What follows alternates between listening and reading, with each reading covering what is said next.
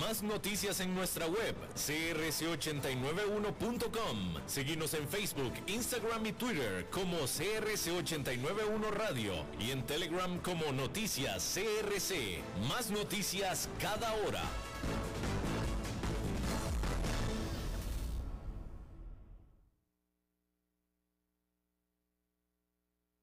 CRC 89.1 Radio y Cadena Radial Costarricense no se hacen responsables por las opiniones emitidas en este programa. Transcomer, puesto de bolsa de comercio, presenta a las 5 con Alberto Padilla.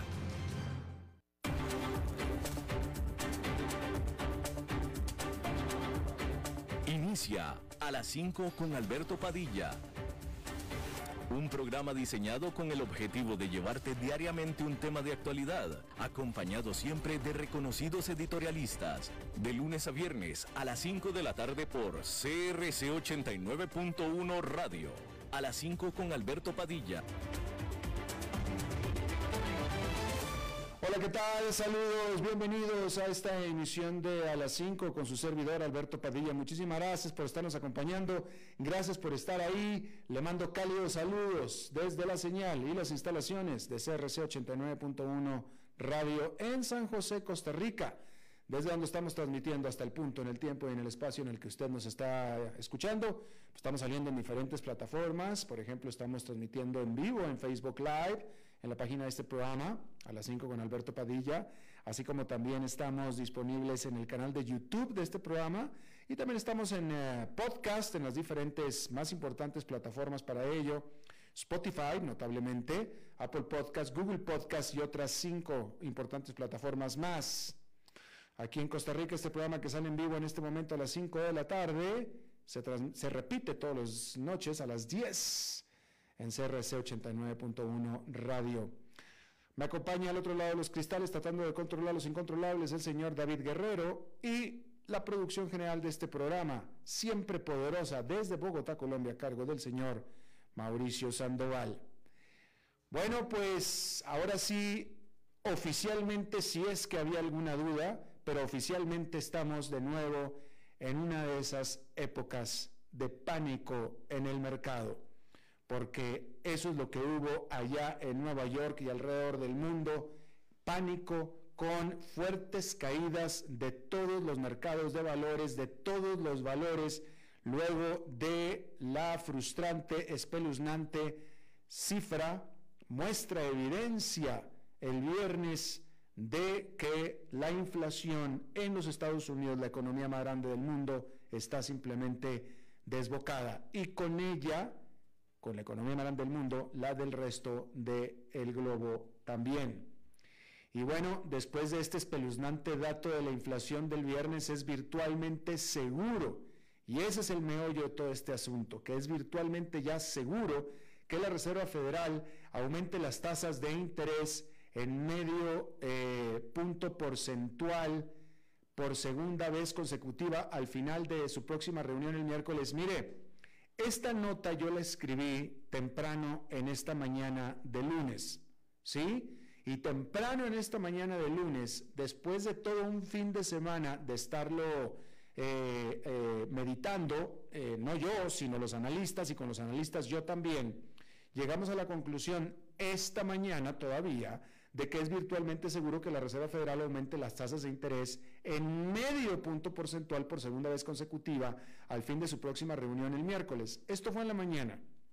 En este momento, hacia las 5 de la tarde, hora de Costa Rica, o 7 de la tarde, hora de Estados Unidos, el sentimiento ha cambiado y ahora las apuestas son casi totales a que el aumento del miércoles será de tres cuartos de punto porcentual tres cuartos de punto porcentual, ya no de medio. Y bueno, encima, continuando con lo que escribí en la mañana, que ahora las cosas son peores todavía, el problema es que cada vez más se espera que la subsiguiente reunión de política monetaria también produzca su propio aumento de medio punto porcentual al menos, y luego de eso las apuestas están al aire. Lo único seguro es que seguirán subiendo las tasas de interés. Hay que ver cuánto. Jerome Powell y el resto de la Fed no pueden cantar victoria contra la desbocada inflación en el corto plazo, especialmente porque los precios del consumidor subieron un 8,6% anual para mayo. De hecho, las posibilidades de un aumento de tres cuartos de punto porcentual el miércoles, aunque todavía algo remotas, alcancé a escribir en la mañana. En la mañana alcancé a escribir, aunque algo remotas, las posibilidades se dispararon tras el informe del IPC de mayo. En las mañanas todavía eran remotas. Hoy en la tarde de lunes ya es casi un hecho por parte del mercado. Eh, y el problema es la envergadura del el brinco. Tres cuartos de punto porcentual es un macro ajuste de las tasas de interés que viene encima de los dos aumentos anteriores de tasas de interés que se dieron más temprano en este año. O sea, Tres cuartos de punto porcentual en una reunión es una subida de emergencia, de urgencia, de incendio. Incluso los operadores ahora están valorando una probabilidad de más de 40% de un aumento de tres cuartos de punto en la reunión de julio de la Fed. De julio de la Fed, a la próxima mes, 40% en la mañana se pensaba. Los economistas de Barclays escribieron el viernes que prácticamente es un 50 y 50, un 50-50, si la Fed sube las tasas tanto en junio como en julio. Aún así, no todos piensan que la Fed tiene que ser tan agresiva. La Reserva ha iniciado un proceso llamado ajuste cuantitativo que podría desacelerar la demanda de los consumidores al aumentar las tasas de interés a largo plazo. Y esto funciona así. Como parte de los esfuerzos de estímulo de COVID 2020 de la Fed, el Banco Central compró cantidades masivas de bonos y valores respaldados por hipotecas. Esta llamada flexibilización cuantitativa ha llevado el balance de la Reserva Federal a un tamaño muy difícil de manejar de casi 9 billones de dólares. Ahora la Reserva Federal se está deshaciendo algunos de estos activos al permitir que venzan los bonos en su hoja de balance y no reinvertir los pagos de capital en esos bonos. Esto debería en teoría impulsar al alza los rendimientos a largo plazo. Esa podría ser otra opción por la cual los temores de múltiples aumentos de tasas por parte de la Fed podrían ser exagerados, tratando de entregarle aquí todos los elementos, ¿no? Pero la verdad es que no hay mucho que hacer, la verdad. A otros les preocupa también que las grandes subidas de tasas por parte de la Fed no ayuden a reducir la inflación, especialmente porque una gran parte de los precios más altos se debe al aumento en los costos de la energía. Y las causas determinantes de los aumentos del petróleo van mucho más allá del alcance de la Fed. Es decir, Ahí no hay nada que el Banco Central de Estados Unidos pueda hacer con los aumentos de los precios de la energía, que incide en los precios de la gasolina. Pero en cambio, esos aumentos de tasas sí podrían precipitar a la economía a una recesión. Como vemos, hay más que suficientes motivos para el nerviosismo en el mercado. Y es que el gran temor o sea, no nada más es el temor por la inflación en sí, que ya para eso bastante miedo genera, sino que el resultado implícito, tácito, de una escalada de tasas de interés tan fuerte, cuyo propósito justamente es desacelerar la economía para que se desacelere la inflación, es que se desacelere tanto la economía que caiga en recesión económica.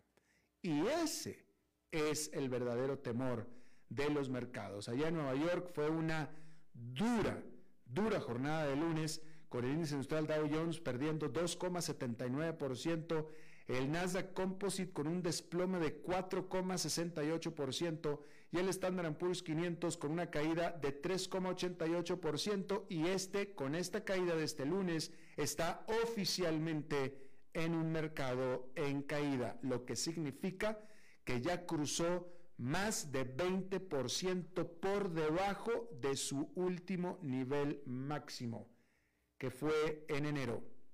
Ya ha caído 20% o más. Por tanto, ya se denomina un mercado en caída. Por cierto, hay que decir que eh, CNBC está diciendo que en este momento, después de que el Standard Poor's entró en mercado en caída, los futuros del Standard Poor's 500 hasta este momento son eh, positivos. Hasta este momento, los futuros. Y bien, ahí lo tiene usted. Hablando de valores, hay que decir que Bitcoin se desplomó a su nivel más bajo en aproximadamente 18 meses en la mañana del lunes, víctima de los impactantes datos de inflación de Estados Unidos del viernes, que continuó repercutiendo en los activos de riesgo a nivel global. El token digital más grande del mundo cayó hasta un 12% a 23.981 dólares, que es su nivel más bajo desde diciembre del 2020. Otras criptomonedas también disminuyeron a medida que continuó una liquidación a lo largo y ancho del mercado cripto. El índice MVIS Crypto Compare Digital Assets 100, que mide 100 de los principales tokens, cayó hasta un 14% y la capitalización total del criptomercado, que en noviembre superó los 3 billones de dólares, era de solamente 1,02 billones a las 5 de la mañana del lunes, hora de Nueva York, según CoinGecko.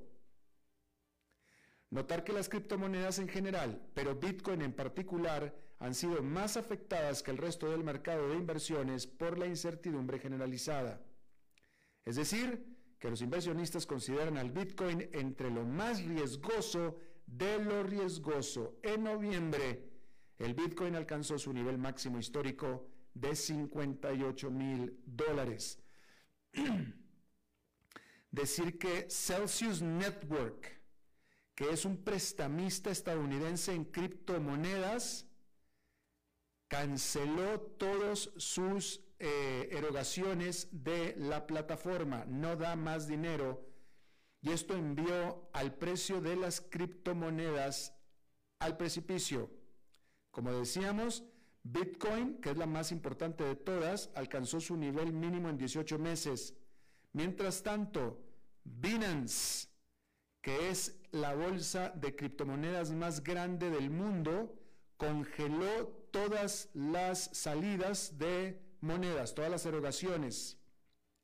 Y por supuesto, todo esto en vista de la estampida que se ha estado dando en el precio y en la desinversión en las criptomonedas.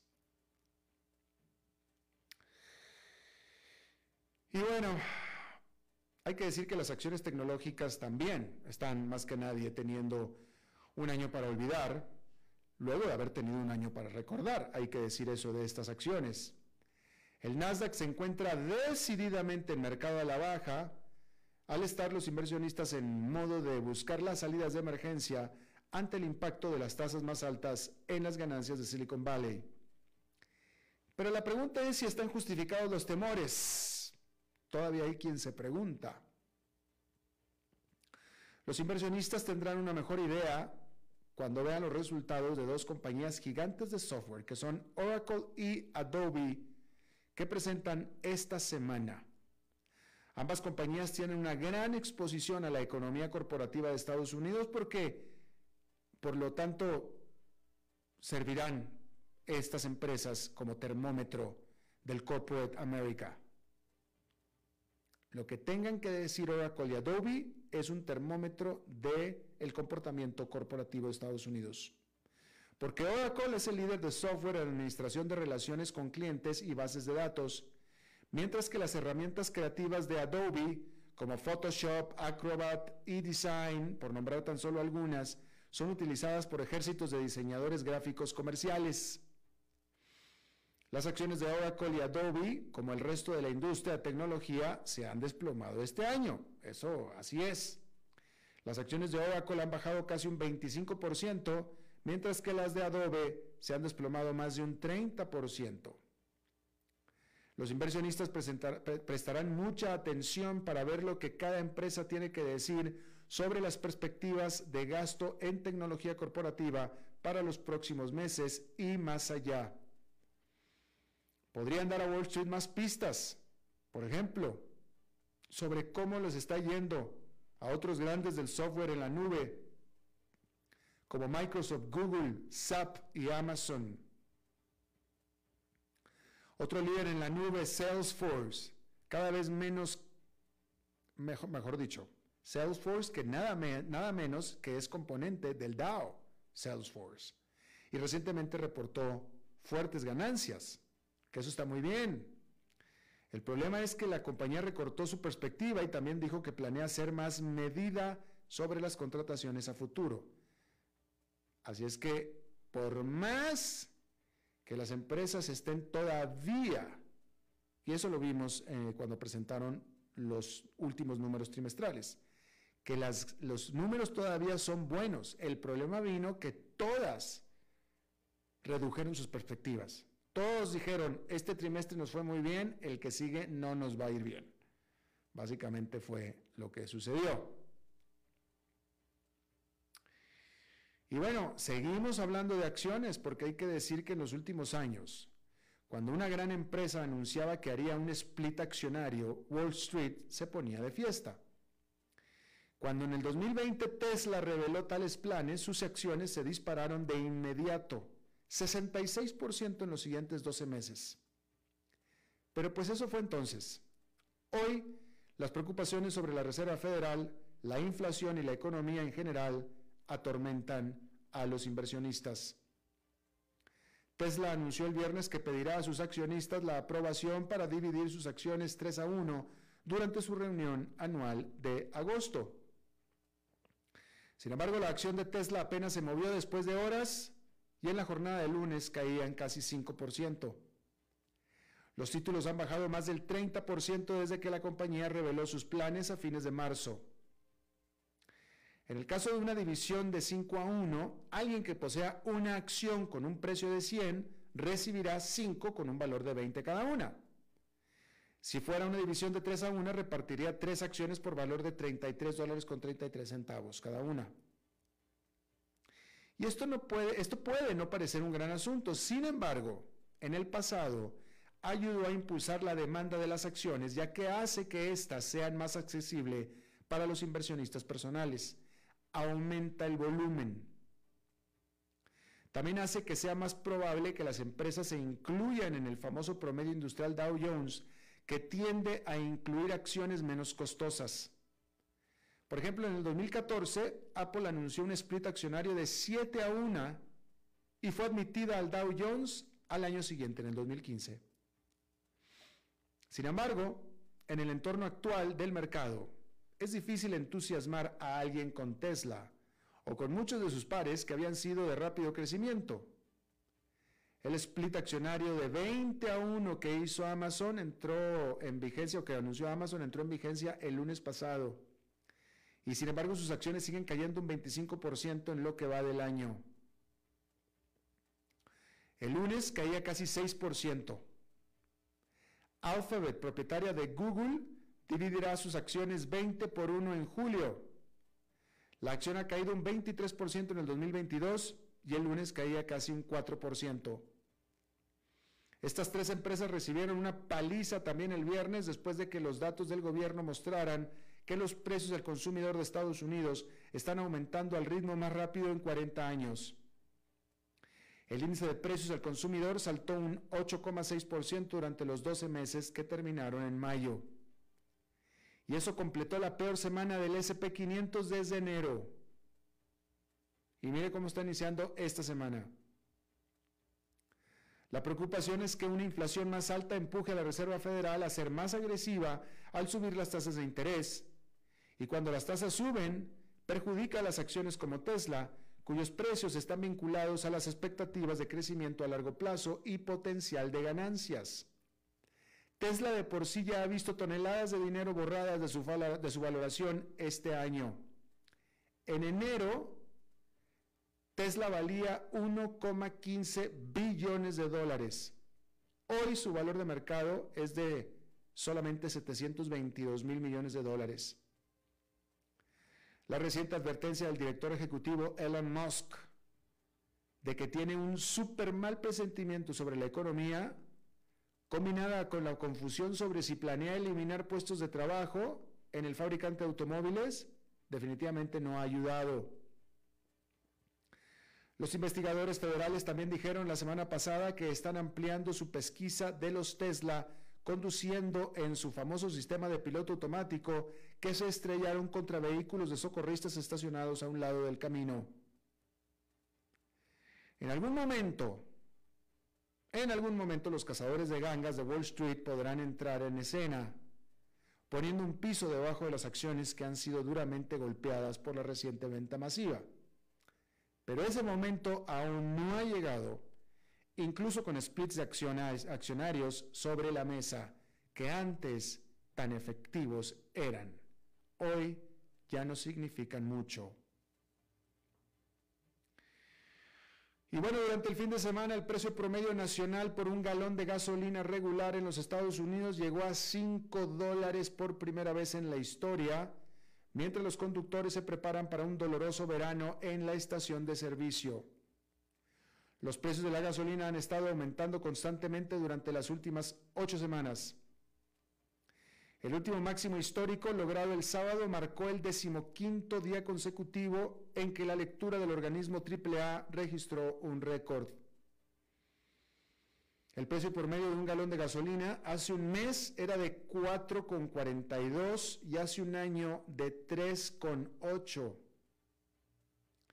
Pero la pandemia y la guerra en Ucrania han puesto a prueba los suministros de energía, lo que ha disparado los precios.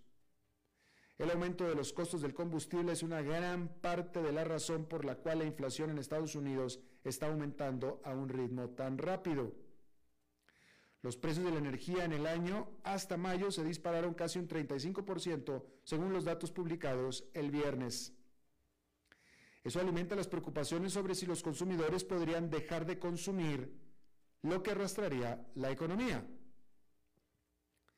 La confianza del consumidor alcanzó un mínimo histórico el viernes, según una encuesta de la Universidad de Michigan. El problema es que es poco probable que los precios de la gasolina dejen de subir. A medida que comience la temporada de viajes de la temporada vacacional de verano, aumentará la demanda de gasolina, impulsando aún más los precios. Y aunque algunos productores de petróleo prometieron aumentar la oferta, es poco probable que compense los déficits a medida que los traders occidentales abandonan el crudo ruso. Por lo que cada vez menos analistas ven imposible la gasolina llegue en el corto plazo a 6 dólares el galón.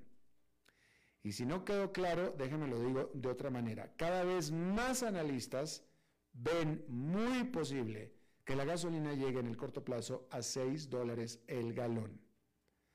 Por lo pronto, el precio promedio estatal más alto se encuentra en California y ahí ya está, o ya estaba, en 6 dólares con 43 centavos el galón el sábado. Amnistía Internacional acusó, acusó a Rusia de cometer crímenes de guerra en Ucrania. Este organismo no gubernamental dijo que tiene pruebas de que las fuerzas rusas mataron a cientos de civiles en Kharkiv por medio de bombardeo indiscriminado y el uso de municiones cluster que violan las convenciones internacionales. Desafortunadamente no estoy en capacidad en este momento de decirle que son las municiones cluster. Sin embargo, violan las convenciones internacionales. Mientras tanto, Rusia destruyó el último puente que quedaba para ligar con el mundo exterior o con el resto de Ucrania a Severodonetsk y otra ciudad en el este de Ucrania y así también condenando a la evacuación de los civiles como imposible para los que quedaban dentro de Severodonetsk. Esto de acuerdo a lo que dijeron fuentes ucranianas. Y por cierto, el propietario de Wikipedia pudo meter una, eh, o, metió, eh, eh, introdujo una apelación en contra de Rusia en una corte rusa después de haber sido multada por Rusia por rehusarse, por negarse a remover, a sacar material relacionado con la invasión rusa a Ucrania. La Fundación Wikipedia fue multada con 87 mil dólares, que son 5 millones de rublos, por artículos en ruso, en Wikipedia, que el Kremlin asegura que se tratan de artículos que son desinformación y por tanto son ilegales. Y son desinformación de acuerdo a una nueva ley que se presentó y que se aprobó en marzo. Obviamente, desinformación en Rusia es cualquier cosa que el Estado o el gobierno rusa diga que es desinformación. ¿Sí? No importa, bueno, bueno, déjeme le digo que Wikipedia precisamente dijo y alega que la información de su sitio de Wikipedia, que es eh, crowdsourced, es decir, que es alimentada por la comunidad, fue, eh, fue verificada y es verificada y que por tanto removerla sería una violación a los derechos de las personas a la libre expresión y al acceso del conocimiento. ¿Sí? Pero el meollo de todo esto es que el gobierno ruso, las autoridades rusas, son las que dicen a discreción lo que es desinformación o no respecto a la invasión de Rusia. No importa si lo que usted diga o lo que alguien diga es verificado y es apegado a los hechos. No importa. Porque si el gobierno de Rusia dice no, eso es no. Por más que tus ojos lo vieron, si yo digo que es desinformación, es desinformación y por tanto te multamos en el caso de Wikipedia con 87 mil dólares. Y bueno, hay que decir que la Casa de Representantes de los Estados Unidos escuchó en esta jornada el testimonio en las audiencias sobre el ataque al Capitolio de enero 6 del 2021.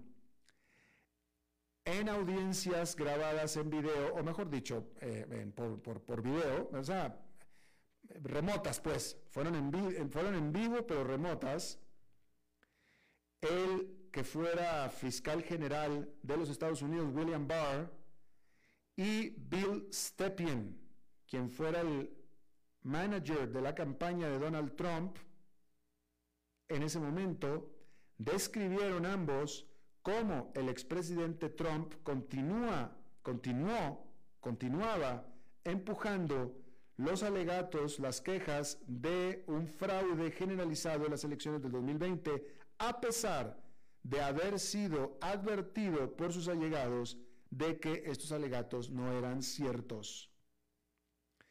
Stepien había cancelado su aparición en persona de último minuto porque su esposa estaba teniendo un hijo.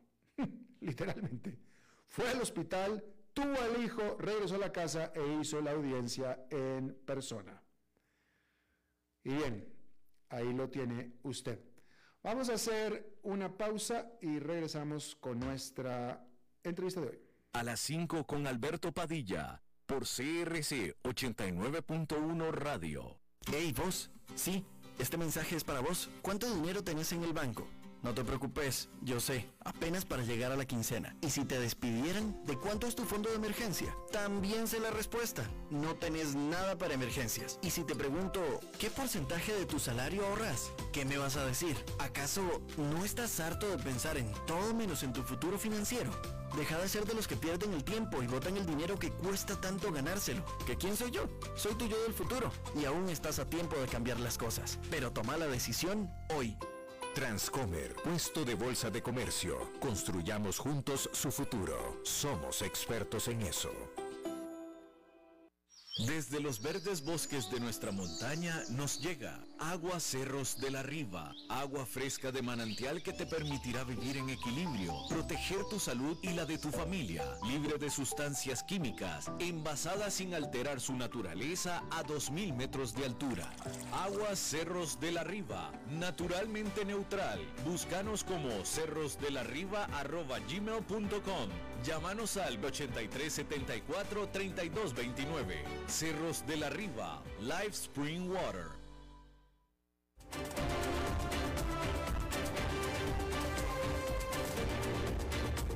Seguimos escuchando a las 5 con Alberto Padilla. Muchas gracias por continuar con nosotros. Eh, vamos a hablar de, de energía, sobre, sobre todo de energía renovable. Usted sabe que en Centroamérica, de acuerdo al SICA, de acuerdo al Sistema de Integración Centroamericana, Centroamérica, que no es región que produce hidrocarburos, en Centroamérica no se produce gas, no se produce petróleo, y el 66% o dos terceras partes de la energía eléctrica que se produce en Centroamérica viene de fuentes renovables. Dos terceras partes. Eh, enseguida vamos a hablar de esto con nuestro invitado de hoy. Estoy con Aldo Vallejo, él es director de Asuntos Corporativos y Sostenibilidad de CMI Capital. Eh, CMI Capital pertenece a eh, CMI, a Grupo Multi, Multinversiones, que es eh, el grupo privado más grande de Centroamérica incluso. Aldo, muchísimas gracias por estar con nosotros. Mucho gusto, Alberto. Gracias por tenerme en tu programa. Muy amable, Aldo. ¿Dónde estás basado? ¿En Guatemala? Estoy en Guatemala. Sí. Ah, muy bien, excelente. Eh, lindo país. Eh, Aldo, a ver, primero que nada, eh, el SICA dice que 66% de la energía renovable de, de, Centroamérica, mejor dicho, el 66% de toda la energía en Centroamérica es renovable. Y ustedes, si mal no tengo entendido, ustedes son los mayores productores privados de energía renovable en Centroamérica, ¿no es así? Así es, Alberto. Y déjame que te explique un poco, que te comente qué es CMI Capital. Por favor. CMI Capital es una agrupación de negocios que es parte de Corporación Multiinversiones, uh -huh. a través de la cual invertimos en los sectores de energía, el sector inmobiliario y el sector financiero. Pero en general invertimos en todos aquellos sectores que mueven la aguja del desarrollo. Hacemos esto porque nos guiamos de nuestro propósito corporativo, que es generar inversiones de impacto que impulsen el desarrollo sostenible. Esto significa dos cosas centrales. La primera es que estamos en el negocio de la sostenibilidad y la segunda es que queremos contribuir a canalizar recursos, canalizar capital hacia Centroamérica y el Caribe para mover la aguja del desarrollo. Y un ejemplo de esto es que nosotros no decimos que estamos solamente en el negocio de energía. Nosotros decimos que estamos en el negocio de la descarbonización, que estamos en el negocio de diversificar las matrices energéticas de la región, porque nuestra generación de energía es 100% renovable, de fuentes eólicas, solar e hidro, en diferentes países de Centroamérica y el Caribe. Y tenemos una generación de alrededor de un poco más de 800 megawatts de capacidad en estas tres tecnologías y estamos presentes en Costa Rica, en Nicaragua, en Honduras, en El Salvador, en Guatemala y en República Dominicana. Así que a lo largo de los años hemos podido construir este portafolio de, energía renovable que se ha convertido en el más grande para una empresa privada. Otro ejemplo de esto que te menciono del, propósito nuestro de canalizar inversiones para la sostenibilidad es precisamente la emisión de bonos que emitimos el año pasado, bonos verdes en los mercados de capitales internacionales que permitieron justamente eso, canalizar inversión de diferentes geografías, eh, Asia, eh, Europa, Estados Unidos, sobre todo hacia la región, para energía renovable, eficiencia energética, transporte limpio y construcción sostenible es una mejor, la mejor manera que tengo de explicarte qué es CNI Capital con estos ejemplos. Dime una cosa, eh, eh, mencionaste en, lo que es la inversión en energía renovable, eh, ¿tienen ustedes también en Panamá inversiones en Panamá? No tenemos inversiones en energía en Panamá. Ese es el único país en el que no, ¿verdad? Desde el punto de vista de energía, todavía no, pero es un país que vemos con mucha atención y tiene muchísimas oportunidades para invertir. Estaría yo seguro que sí. ¿Alguna razón en particular por qué todavía Panamá no y el resto de Centroamérica y Dominicana sí? Hemos estado concentrados primero en los países en los que tenemos el portafolio ya presente mm. para ampliar nuestra capacidad en los países en los que ya tenemos eh, generación. Pero estamos viendo a Panamá también como un país potencial.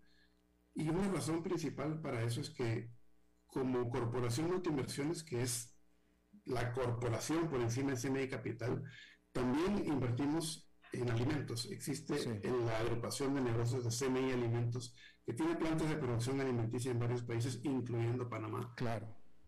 Eh, eh, bueno, eh, para, para, el público, uno, la, la, manera, para el público en general, tal vez la manera más notable, el nombre más notable ligado con multiinversiones, con CMI, pues es el pollo campero es el pollo campero, es, de ahí de donde viene, eh, vaya, pues esa es la, más notable para los consumidores, pero a partir del pollo campero o, alrededor del pollo campero, esta este es una, organización gigante. Eh, Aldo, dime una cosa, em, eh, tú hablaste de que tiene una generación en Centroamérica de 800 megawatts. ¿Cómo podemos entender lo que significan 800 megawatts? ¿Cómo lo podemos poner en contexto?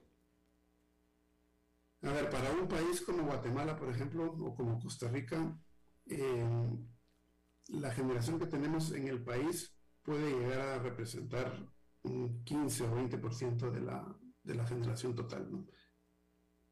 Entonces, eh, estos 800 megas pues, están repartidos en varios países, forman un portafolio que tiene una capacidad importante dentro de las matrices energéticas de cada país. Claro, eh, más bien estaba tratando de encontrar una cifra, algo así como que me pudieras decir es el equivalente a iluminar toda Ciudad de Guatemala, algo por el estilo, para poderlo entender de una manera más palpable para nosotros, ¿no? Lo que te puedo decir tal vez que, que sea interesante porque estamos hablando precisamente de, mitigar el cambio climático, entre otras cosas, es que con estos 800 megawatts de generación logramos evitar que se emitan al ambiente un millón y medio de toneladas de CO2. Claro. Eso, eso contribuye definitivamente a, a, reducir los impactos del cambio climático y a descarbonizar. Absolutamente. De esta cifra de la SICA del 66% de total de generación de energía de Centroamérica, que es de energía renovable, ¿hay manera de poder saber de este 66% qué porcentaje manejan ustedes? No tengo el dato a la mano porque hay que recordar que hay mucha inversión pública también en Centroamérica para la generación eh, de energía. En Costa Rica, por ejemplo, hay, la participación del ICE, que tiene plantas hidroeléctricas importantes en, Costa Rica. Así que de toda esa proporción que tú mencionas de generación de energía, tenemos que poner en la ecuación también inversión pública y privada. Claro, claro. Así que no tengo el dato en este momento, pero lo, que, lo que tal vez puedo rescatar de, de, de la visión que tenemos, y creo que comparten muchos países de la región, es precisamente ese impulso a seguir diversificando las, matrices energéticas para que sean cada vez más renovables. Un país como Costa Rica, hay momentos eh, en el año en que ya está prácticamente al 100% de generación renovable pero otros países de la región todavía no están ahí o están incluso muy lejos de eso. Y para cumplir estos grandes objetivos de, de ser carbono cero neto eh, al 2050, que son uno de los objetivos más importantes en el término de la lucha contra el cambio climático, pues tenemos que ir creciendo todavía más. claro. en la generación renovable en nuestros países. Claro. Y qué bueno que lo mencionas, porque es cierto, eh, em, a nivel mundial se le da mucho crédito a Islandia, que Islandia tiene el 100% de su generación eléctrica de energías eh, renovables, de, fuentes renovables, pero poco se habla de que Costa Rica, en la práctica también, Costa Rica básicamente a lo largo del año, básicamente el 97, 98% de toda su generación de energía es de fuentes renovables. Eh, ¿Cuál de los países de Centroamérica es el que todavía está lejos de esto, eh, Aldo? En nuestro portafolio, al menos como CNI, ya que también tenemos participación en el Caribe, en República Dominicana, yo diría que es Dominicana el país que todavía está un poco más atrás por su eh, fuerte componente de, recursos térmicos. Em, pero eso está cambiando. Dominicana también ha hecho una apuesta muy fuerte por eh, invertir en renovables. Y ya que estamos hablando de Costa Rica, yo quisiera compartir algo que nos tiene mucho orgullo en CNI. Es que, por un lado, Costa Rica fue el primer país de Latinoamérica en poner una planta eólica hace 25 años aproximadamente. Y resulta que justamente esa planta eólica es una planta de CMI, de Corporación Multiinversiones, que fue la primera planta que hicimos como grupo y que es también la primera planta de Latinoamérica y está en Costa Rica. Y eso definitivamente pues es un gran orgullo, Y eso demuestra ese rol pionero que ha tenido el país en las energías renovables y en general en la protección del medio ambiente. Así es, definitivo. Oye, Aldo, eh, cuéntanos, eh, eh, cuando hablabas tú de, ustedes, ustedes tienen inversiones en, energía eólica, solar y hidroeléctrica también. ¿Por qué no geotermia? ¿Qué, ¿Qué, pasa con la geotermia en Centroamérica en general? Conozco el caso de Costa Rica, pero en el resto de Centroamérica. ¿Por qué no estamos nosotros? Es simplemente por proyecciones de, de proyectos que tienen mayor este, posibilidad de éxito dadas las capacidades que tenemos y dadas las oportunidades que hay, eh, y porque nos hemos enfocado más en solar y eólico en los últimos años. Eh, no significa que no podamos entrar en ese sector en un futuro. Hay países con, con oportunidades, como El Salvador, por ejemplo, que ha tenido algunos desarrollos interesantes ahí.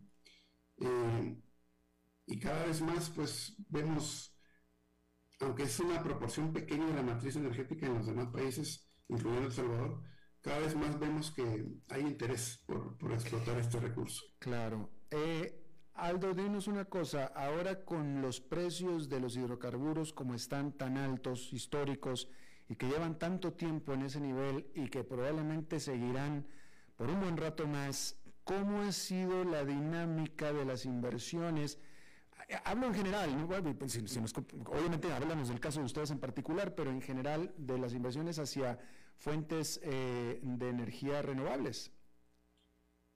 Yo diría que hay dos grandes tendencias que están confluyendo en este momento. Mm. El precio alto de los hidrocarburos pues es algo coyuntural y es cíclico, mm. siempre va a ocurrir en algún momento. Estamos en un momento de precios altos, pero la otra gran tendencia es el reconocimiento global de los riesgos que ocasiona el cambio climático. El mundo entero tiene iniciativas eh, orientadas a eso que mencionaba hace un momento, de reducir la huella de carbono, incluso de ser carbono cero neto en el 2050. Y esto no es solo simbólico. Hay estudios de la Agencia Internacional de Energía que han demostrado cuál es el camino a seguir para poder llegar al 2050 a temperaturas que no excedan el 1.5 grados eh, por encima de la época preindustrial. Y esto es esencial para que el calentamiento global no tenga los efectos devastadores que podemos ya empezar a visualizar, no solamente en el equilibrio ambiental, sino en las personas, sobre todo en los países más vulnerables. Y de hecho, nosotros en Centroamérica estamos dentro de los países más vulnerables al cambio climático. O sea que hay una urgencia muy grande por atender estos grandes retos y cada vez hay más alianzas, proyectos, iniciativas que se han desplegado a nivel mundial para alcanzar estos objetivos. Y particularmente para alcanzar estos objetivos se necesita mucha inversión, se necesita canalizar recursos. Se requiere, según esta misma agencia que menciono, se requiere alrededor de 5 trillones de dólares al año en inversiones al 2030. Esto es más del doble de lo que actualmente se invierte. Es decir, esta gran tendencia, que definitivamente es urgente y necesaria, también la vemos como una gran oportunidad, una oportunidad para seguir posicionando a la región con las oportunidades que tenemos, valga la redundancia, en cuanto a generación renovable, porque tenemos muchos recursos solar, eh, recurso eólico, e hidro y otros que ya mencionamos. Y precisamente eso es lo que nos ha hecho merecedores, esa visión del desarrollo y de canalizar recursos hacia este sector, es lo que nos ha hecho merecedores de este premio que se llama el Climate Bonds Initiative, que nos ha posicionado como pioneros en las finanzas verdes o las finanzas sostenibles. Y si me permites, quisiera contarte un poco de este premio. El Climate Bonds Initiative es una iniciativa global que precisamente busca movilizar capital para la acción climática, es decir, movilizar capital para invertir en infraestructura y en proyectos de energía renovable o también de transporte limpio, que tiene impactos importantes en la mitigación del cambio climático, o la construcción sostenible, que también tiene impactos importantes. Esta iniciativa es muy relevante eh, y del mismo modo que la iniciativa quiere canalizar recursos, nosotros como CNI el año pasado emitimos 700 millones de dólares en bonos verdes. Fue la primera vez que CNI entró a mercados de capitales internacionales con esta emisión de bonos verdes. Y lo menciono porque precisamente el haber sido uno de los primeros en la región en haber emitido esta, eh, haber hecho esta transacción eh, a través del mecanismo de bonos verdes, ha abierto las puertas para que haya interés en otros sectores eh, también de, de, energía, porque hay mucho apetito en los mercados internacionales por esto. Nuestra colocación fue de 700 millones, pero la demanda que hubo fue cinco veces mayor. ¿Eso qué significa? Que existe ahí afuera el interés, el apetito, el capital que solo está buscando oportunidades para venir a invertir a la región y a proyectos orientados a la sostenibilidad. Cada vez más vemos fondos de inversión que están exclusivamente enfocados en los criterios ambiental, social y de gobernanza, más conocidos como ASG, cada vez más vemos mecanismos como estos de bonos verdes o bonos climáticos o bonos vinculados a la sostenibilidad. Y son definitivamente oportunidades que la región puede y debe aprovechar. Uno, porque tenemos que mitigar los efectos del cambio climático para nuestras poblaciones. Dos, porque tenemos esos recursos naturales en abundancia que podemos capitalizar para no solamente generar energía para nuestros países y habilitar el crecimiento económico de nuestros países, sino también para dar la oportunidad a que esos capitales puedan encontrar un destino que permita mover la aguja, la aguja del desarrollo. Claro, y de manera rápida, todo esto implica que eh, la generación privada, es decir, la de ustedes, de energía eléctrica a partir de recursos naturales o de energía de, recursos renovables, es eh, rentable, es, es negocio es negocio, por eso hace un momento te decía, nosotros estamos en el negocio de la sostenibilidad, porque en la sostenibilidad existen oportunidades de tener una rentabilidad eh, competitiva en los mercados, pero al mismo tiempo generar impactos positivos en lo ambiental y en lo social. Y a eso nosotros le llamamos inversiones de impacto. Inversiones que permiten ese doble objetivo de rentabilidad y de impactos positivos y, tiene que ser medible. Y precisamente este es uno de los factores clave de nuestro accionar, medir todo lo que hacemos para estar seguros que podemos contribuir a esos grandes objetivos de sostenibilidad.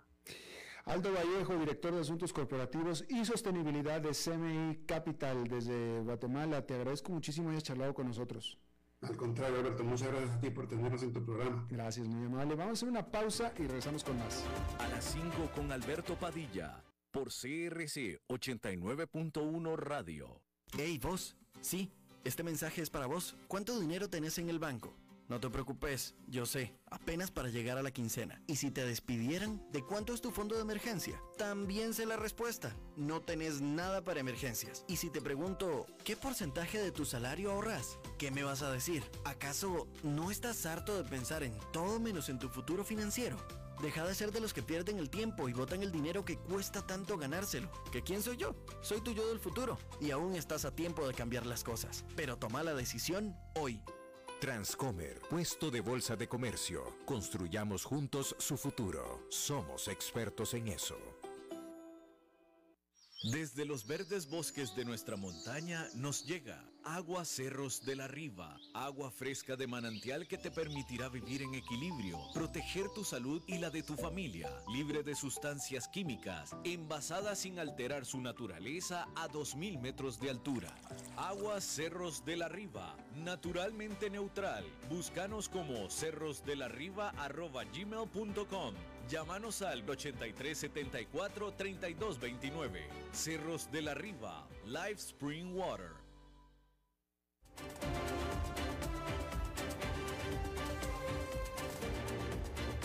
Seguimos escuchando a las 5 con Alberto Padilla. Bueno, como cada lunes vamos a hablar de bienes raíces con el experto en bienes raíces, Eugenio Díaz. Eugenio. Alberto, muy buenas tardes. Te mando un un saludo a ti y a todo el, auditorio. Me da mucho gusto que estar nuevamente hoy aquí en tu programa, Alberto. Y en el tema del, sector inmobiliario, de los bienes raíces, esta semana, les quiero contar acerca de la plusvalía, la plusvalía de una propiedad, de un inmueble. Eh, muchos seguramente sabrán qué es la plusvalía y es un término que han venido manejando por, por muchos años, pero tal vez muchos de nuestros oyentes no saben lo que es, una plus, qué es la plusvalía de un inmueble. Y cuando piensas en comprar una propiedad para vivir en ella o como inversión, seguro la gente, eh, ustedes se han preguntado qué forma de plusvalía puede asegurar su inversión a largo plazo. Así es que la plusvalía de cada inmueble va a ser afectada por diferentes factores, siendo la ubicación de la propiedad el principal de ellos. Pero ¿qué es la plusvalía? Muy sencillo, la plusvalía es el incremento del valor del inmueble a través del tiempo. Y esto se debe, ese incremento puede ser mayor o menor debido a diferentes factores, como por ejemplo, lo decía ahora, la, ubicación, la accesibilidad, el entorno urbano, la infraestructura que hay en la zona, etcétera, etcétera. Así es que la plusvalía, como otros indicadores claves del sector, es un referente en el que deben de poner mucha atención al comprar un inmueble, al comprar una propiedad, ya que con ella podrán determinar cuánto aumento o cuánto va a disminuir el valor de una propiedad a lo largo del tiempo. Eh, siempre y por el paso de los años y la historia y durante siglos, se ha demostrado que los bienes inmuebles, los bienes raíces, siempre, casi siempre tienden a subir de precio. Entonces, eh, sea tarde o temprano, estos tienden a subir. Rara vez llegan a bajar. Y cuando llegan a bajar es por algo que afectó la plusvalía. Es decir, una construcción no idónea cerca, algún tipo de catástrofe cerca, natural, etc. Así es que les voy a hablar también sobre algunos de los principales factores que inciden para tener plusvalía en un inmueble y que quiero que los tomen en cuenta si ustedes piensan comprar una propiedad o ya tienen una propiedad para que sepan qué tanto puede subir a través del tiempo. El punto número uno es la ubicación una vivienda que se ubique en una zona que se encuentra cerca de, no sé, desarrollos comerciales, malls, clubes deportivos, buenos parques, buenas eh, avenidas, etcétera, bueno, pues, pues tiende a tener mejor plusvalía que una que no tenga buena ubicación. La segunda, pudiéramos hablar que puede ser la seguridad estructural. ¿Y a qué me refiero con esto? Bueno, pues la seguridad que pueda tener y lo bien construido que esté la propiedad. La infraestructura sería el tercer punto. ¿Qué tipo de infraestructura hay en la zona? Si hay instalaciones subterráneas, si hay vialidades amplias, si hay zonas verdes, si hay áreas buenas que ponga el gobierno o la municipalidad, bueno, pues ahí está la infraestructura. el punto número cuatro, Alberto, podemos hablar de los servicios aledaños y que pueda tener la misma propiedad. Como parte de la infraestructura, pero también se encuentran los servicios básicos y básicos me refiero al acceso a agua potable, al alcantarillado, a drenaje, alumbrado público, qué sé yo, electricidad. Estos factores pueden influir en la plusvalía. Y si usted está oyéndonos desde la ciudad, dirá, bueno, pues es que esto siempre lo hay. Pero ¿qué tal las personas que nos oyen en las áreas más remotas, o en el campo o en las periferias de las ciudades, importante que, que observe que tenga esos servicios. Le quiero decir que una, una casa, si usted la quiere revender en el tiempo y en la zona no hay, por ejemplo, algo tan básico como internet, bueno, pues va, va a ser un factor que pueda demeritar tanto el precio de su propiedad y puede dificultar más la venta. Otro punto, la accesibilidad. Su casa o su inmueble está ubicado dentro de eh, vialidades con, con calidad para llegar al acceso. Son vías primarias, son vías secundarias. Eso es importante también. Y los últimos tres puntos me refiero ya más, me voy a referir más hacia lo que es la propiedad en sí. El punto 6 sería los acabados. Los acabados también le pueden dar cierta plusvalía a la vivienda. Hay que ver y revisar a fondos si no tiene desperfectos que pueden ir apareciendo con el paso del tiempo y el uso del inmueble. Así es que es conveniente invertir al mantenimiento, que sería el punto número 7. Mantenimiento, ponga atención, de vez en cuando tal vez cambiar los pisos, pintar paredes, revisar los techos, revisar los cerrajes, ventanas, impermeabilización, qué sé yo, limpieza de cisternas, etc. Y por último, estimado Alberto y querido auditorio, podría ser la arquitectura del inmueble. Y este es un punto importante porque hay tipos de construcción y arquitecturas que, digámoslo de una forma, pasan de moda, mientras que hay otros más estilo contemporáneo que dan más funcionalidad con espacios bien distribuidos, iluminación, entre otros, que a lo largo del tiempo se conservan y a la gente les gustan más. Y si les gustan más, es más fácil revender su casa en un futuro. Y si es más fácil revender su casa en un futuro, es muy probable que usted consiga mejor precio de venta y por lo tanto, pues tenga una buena plusvalía. Ese es el comentario de hoy, estimado Alberto, espero les haya gustado.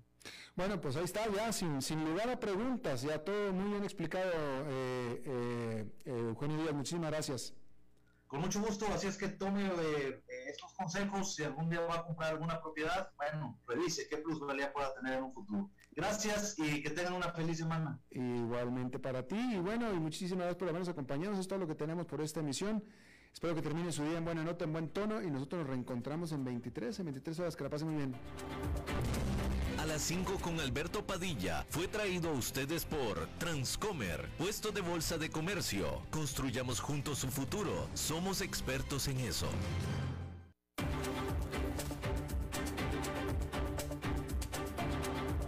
Concluye a las 5 con Alberto Padilla un programa diseñado con el objetivo de llevarte diariamente un tema de actualidad, acompañado siempre de reconocidos editorialistas, de lunes a viernes a las 5 de la tarde por CRC 89.1 Radio, a las 5 con Alberto Padilla.